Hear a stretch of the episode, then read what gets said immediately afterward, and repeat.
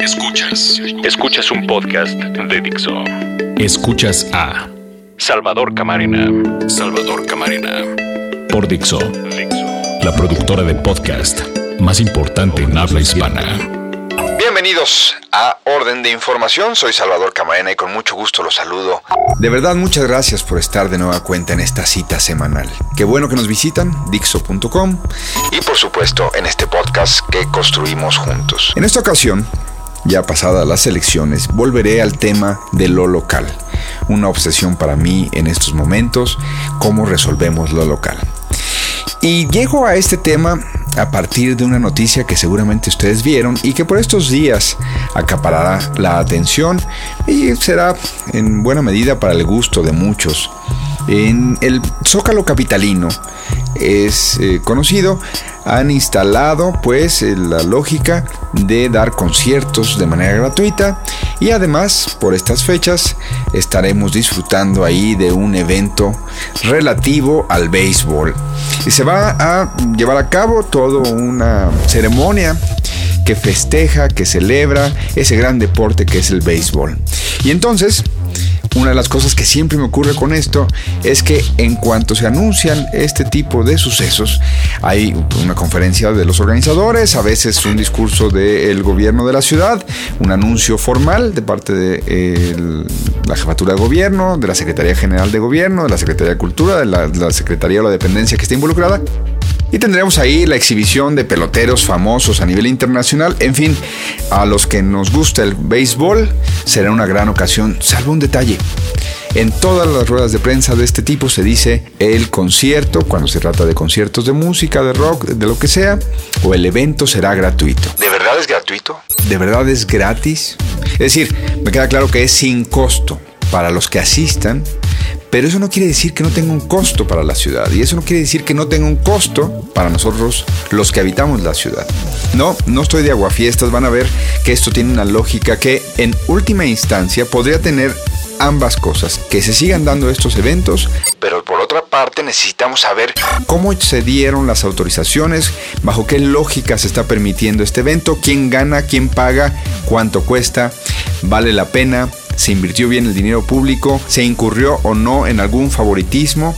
De eso quiero que hablemos esta vez en orden de información. Ya saben que siempre además me pueden estar eh, comentando al respecto de lo que aquí se escucha, de lo que aquí construimos juntos en arroba salcamarena, esa es mi cuenta de Twitter. Estoy pensando si había algo gratis en la vida, si había realmente algo sin costo en la vida. Algo que realmente no nos costara nada, que fuera gratuito, como esto que anuncian conciertos gratuitos en el Zócalo, el evento de béisbol gratuito en el Zócalo Zócalo. Y salvo respirar, creo que en estricto sentido no hay nada gratuito para nosotros. Nada, nada, nada, nada. Nada. Si quieren salir a caminar, necesitan calzado. Si quieren bañarse, pues necesitan el agua. Si quieren dormir, necesitan dónde. Quizás, salvo el acto de respirar, nada haya gratuito en el día a día de cualquiera de nosotros.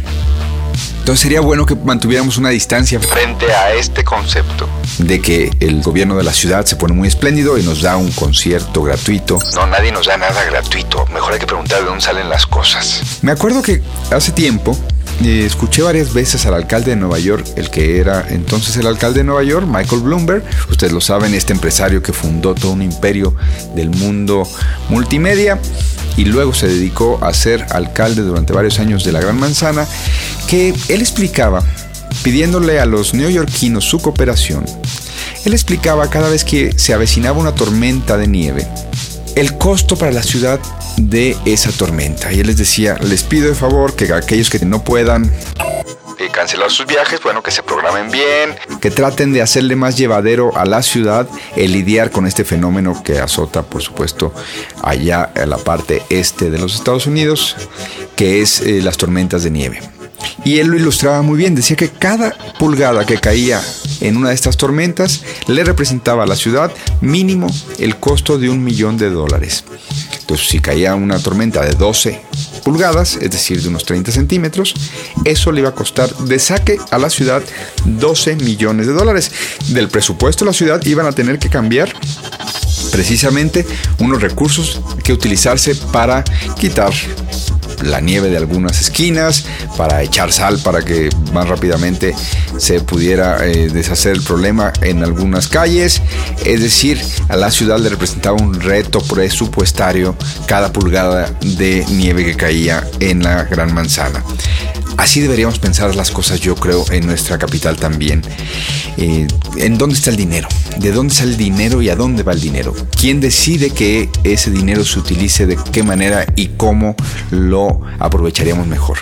Entonces, cuando hay un concierto en el Zócalo que dicen que es gratuito, hay que preguntarnos de dónde sale. ¿Es cierta o no la leyenda urbana de que se dan estos conciertos en un esquema en donde los grupos musicales, los artistas que ahí participan, en realidad están haciendo un pago en especie de lo que serían derechos de impuestos o derechos de otro tipo de costos? Es leyenda urbana. No creo, no, no hemos encontrado la fórmula de que haya esta rendición de cuenta por parte de las autoridades. Tenemos una de las asambleas legislativas más opacas del país, tenemos uno de los congresos, si esto fuera un congreso de los estados, tendríamos uno de los que menos podríamos presumir, pues las bancadas trienio tras trienio, aunque suene a trabalenguas, tienen ahí una vocación por la opacidad que es verdaderamente de antología y nosotros no hemos logrado romper esa dinámica, por más que vienen en las campañas y nos prometen, luego ocurre que, uy, las partidas son secretas, pues dinero público que manejan de manera discrecional, todo, todo un poema del siglo XXI y la izquierda en México. De tal manera que en esta orden de información lo que pretendemos destacar es que no está mal que el Zócalo tenga una serie de actividades cada año, cada mes, cada semana con respecto al disfrute colectivo, que se vuelva una plaza pública en donde toda la sociedad es convocada. Lo que no está bien es que no nos hagamos las preguntas pertinentes. Hace unos meses estuve de visita por la ciudad de Düsseldorf, allá en Alemania, y me sorprendió mucho. Había una feria navideña y había un contador de estos electrónicos en donde van pasando las cifras que uno puede programar. Y en este caso se trataba de un contador colgado ahí con sus números rojos en la alcaldía de Düsseldorf. ¿Qué pasaba? ¿Qué contabilizaba? El crecimiento de la deuda del ayuntamiento. Entonces todos los ciudadanos que estábamos ahí en ese momento en la plaza pública central de Düsseldorf, que había una feria navideña porque fui en el mes de diciembre, podían ver el ritmo al que crecía la deuda de la comunidad, porque al final de cuentas la deuda del gobierno es la deuda de la comunidad. Y eso me pareció un ejemplo fantástico de, cuán claro y cuán cercano tienen el dato, en este caso los ciudadanos alemanes de esa localidad, con respecto a lo que deben y lo que les va a costar pagar eso. Y entonces, evidentemente, con ese conocimiento tan a flor de piel, seguramente harán preguntas muy pertinentes cuando se decide invertir cierto dinero en una cosa, en otra, permitir una feria, permitir un concierto, entre comillas, gratuito, que realmente no es gratuito. Otro ejemplo, uno más local. Acaban de pasar las elecciones aquí en, la Ciudad de México. También tuvimos la posibilidad de renovar las 16 demarcaciones delegacionales, además de la Asamblea Legislativa. También elegimos eh, algunos diputados federales. ¿Qué pasa? Que en la delegación Miguel Hidalgo, Arne Ruten, que fue el candidato independiente que compitió por esta delegación, no ganó, quedó lejos de ello, pero dio una buena batalla. Y él me explicaba el otro día en un desayuno eh, que sostuvimos que su negocio particular lo tiene a partir de la venta, eso está también en su cuenta de Twitter, es público, es un dato público, la venta de huevo producto de gallinas de libre pastoreo. La verdad, eh, con respecto a Arne lo digo, la parte más interesante del desayuno fue sin duda cuando me explicó la mecánica mediante la cual él produce estos huevos que no son así perfectos como todos los demás que compramos en las tiendas, sino que son huevos naturales, no son de fábrica, digamos. Arne tiene cientos de gallinas en un terreno que tiene dividido en cuatro y que eh, esas parcelas, esas cuatro parcelas de ese terreno, se van renovando eh, en su posibilidad de servir como alimento para las gallinas, porque usa una semana de cada mes usa una parte de ese cuadrante, un cuadrante de esos, para que las gallinas vayan ahí a obtener su alimento y luego produzcan los huevos que finalmente Arne venderá. ¿Cómo hace que los otros restantes cuadrantes tengan una regeneración adecuada? Bueno, también tiene y para poder eh, aspirar a ser considerado un huevo orgánico, también tiene que eh, fertilizar de manera natural las otras partes, las que están en recuperación, los cuadrantes que todavía están esperando eh, terminar su recuperación, a fin de servir de nueva cuenta como alimento de las gallinas. Entonces pasan al siguiente, a cada cuadrante le ponen abono, producto de 200 borregos que también tiene que mantener arne en otros prados para que generen este estiércol y con ello hacer una fertilización absolutamente orgánica de lo que luego serán los terrenos donde buscarán lombrices y otros bichos las gallinas. ¿Y qué pasa? Bueno, que además debe tener toda una vocación de eh, ecosistema completamente natural, por lo que tiene que captar agua de lluvia, dado que los manantiales no, se, no son suficientes, según me explicaba, entonces tiene que captar agua de lluvia cada temporada.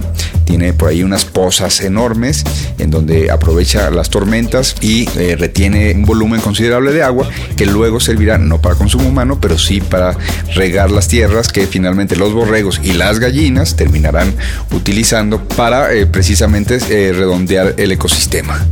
Cuando yo le escuchaba explicar todo esto, y se lo dije, lo único que, me pareció fue un sistema perfecto donde uno sabe qué come la gallina, cómo se logra que lo que coma la gallina sea natural, cómo se logra precisamente que el círculo se cierre.